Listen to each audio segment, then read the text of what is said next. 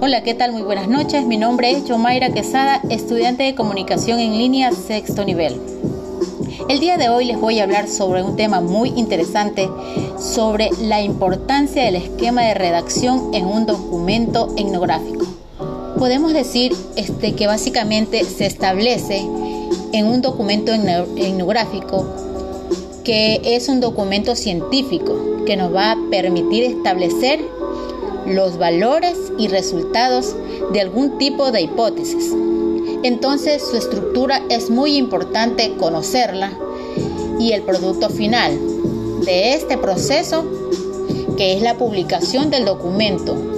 Por ende, la importancia de la estructura, básicamente su reacción, puede estar analizada donde, de una manera muy sencilla en lo que corresponde a la introducción, desarrollo y conclusiones.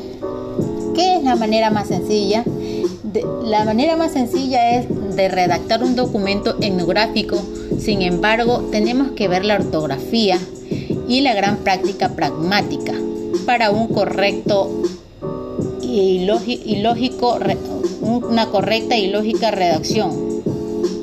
Que, que las ideas básicas sean siempre parte de la introducción para saber de lo que estamos hablando en su desarrollo. Podemos entendernos un poco más y ver otras de sus ideas y las conclusiones. Estas deben estar básicamente eh, en lo que hemos preferido en cuanto al estudio y la hipótesis que se planteó dentro de la problemática para entonces eh, conceptualmente decir que debemos establecer todas las ideas de forma clara para dar un mejor entendimiento en su lectura y en su aplicación, sin tener ningún tipo de error. De ahí la importancia del esquema de, de que una estructura de un documento es una, es una granja. Entonces debemos de saber seleccionar la información que nos va a permitir conformar este documento.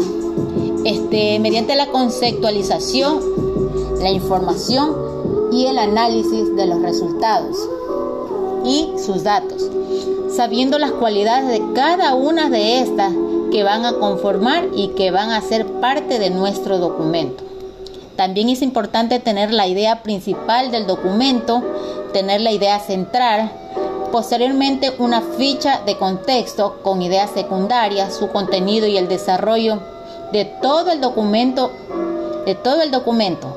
Bueno, para concluir podemos decir que el hombre siempre va a ser la base de la problemática y los resultados se obtuvieron iniciando con un verbo sabiendo que deben estar documentados en base al contenido al contenido y de esta manera podemos tener una construcción correcta de un documento científico y establecer su publicación. Gracias.